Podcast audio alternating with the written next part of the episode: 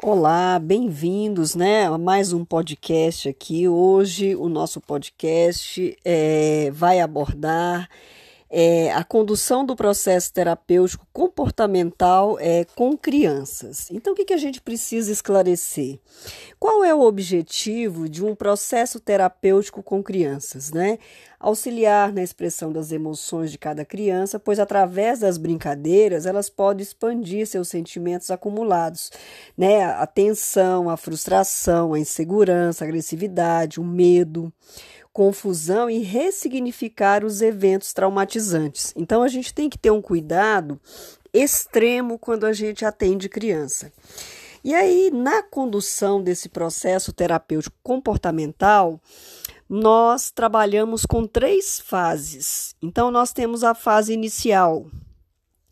É, o primeiro passo é quando eu faço a, né, a entrevista com esses pais, é quando a gente consegue é, conversar, entender qual é o real motivo é, dessa, né, dessa sessão terapêutica. Então, a entrevista missional é, ela é muito importante porque é onde nós vamos perceber qual é a demanda. Então, o primeiro passo é sempre com a família. Né? Após isso, nós vamos para o encontro com a criança. É, a criança vem para a sessão após a avaliação inicial com os pais. Então, qual é o papel do terapeuta na cognitivo-comportamental? Explique sobre o funcionamento da terapia, você vai definir com a criança o problema a ser trabalhado. Então, a criança concorda com a queixa dos pais ou ela define a sua própria queixa, né? Como é que seria a criança concordar? É, o que os pais trouxeram como essa demanda de né, terapêutica está de acordo com a, com a fala dessa criança? Essa criança ela expressou verdadeiramente o que está causando esse sofrimento, né? o que está é, dificultando as suas relações no dia a dia, se ela consegue verbalizar, ela consegue deixar isso claro, a gente vai avançar. Né? É, a criança, e uma outra etapa, né? nessa primeira fase, é, nós temos um ponto em que a criança concorda ou ela consegue né, definir a sua própria queixa, e nós temos um outro passo. Se a criança discorda da queixa dos pais e não define seus próprios objetivos, né? Então a gente tem que, enquanto terapeuta, expor é, a, nossa, né, a nossa análise do problema, e aí a gente volta a conversar com essa criança. É claro que nós vamos utilizar todos os recursos lúdicos é, para que a gente possa auxiliar a criança a definir, a verbalizar o que, está acontecendo. Então, num processo terapêutico com criança, nós temos que ter vários recursos lúdicos é, e lembrar que o brincar dentro de, do, do setting terapêutico ele é voltado para todo, para todo o nosso trabalho de atendimento infantil. Então, se a gente consegue passar a primeira fase, né, inicialmente a entrevista de admissão com esses pais, né, a gente explica para a criança como é que é o funcionamento da terapia, que ela virá uma vez por semana, que ela vai né, ficar ali, que é o momento dela trazer aquilo que está na cabeça que está preocupando. E é claro que a gente vai ter que usar uma linguagem que atenda né, a compreensão dessa criança. Quando a gente chega na fase intermediária, né? É, qual é a pergunta que nós vamos fazer para nós, né?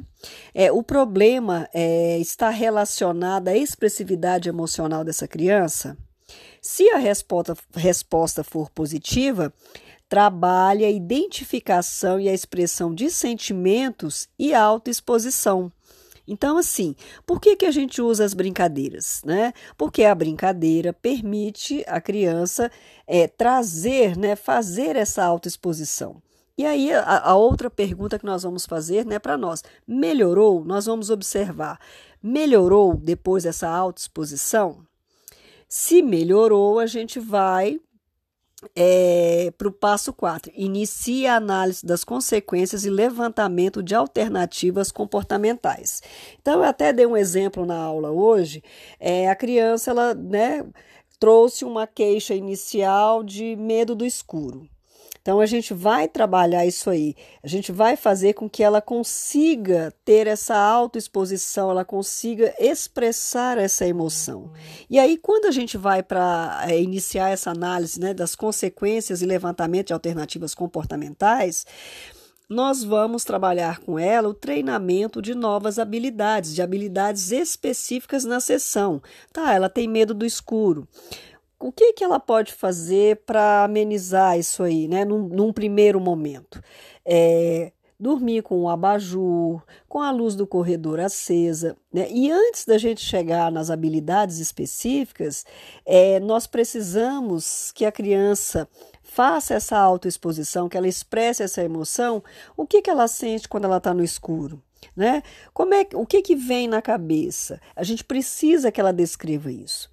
Então, se a gente percebe aqui no passo 4, que eu iniciei essa sequência de levantamento de alternativas, é, ela não conseguiu melhorar, eu vou retornar ao passo 3, que é trabalhar a identificação e a expressão de sentimentos né, é, e autoexposição.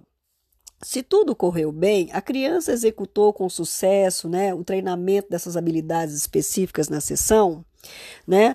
Se sim, a gente vai para o outro passo. Se não, a gente precisa voltar. A criança consegue identificar o obstáculo é, que a impede de né, executar com sucesso o treinamento dessas novas habilidades.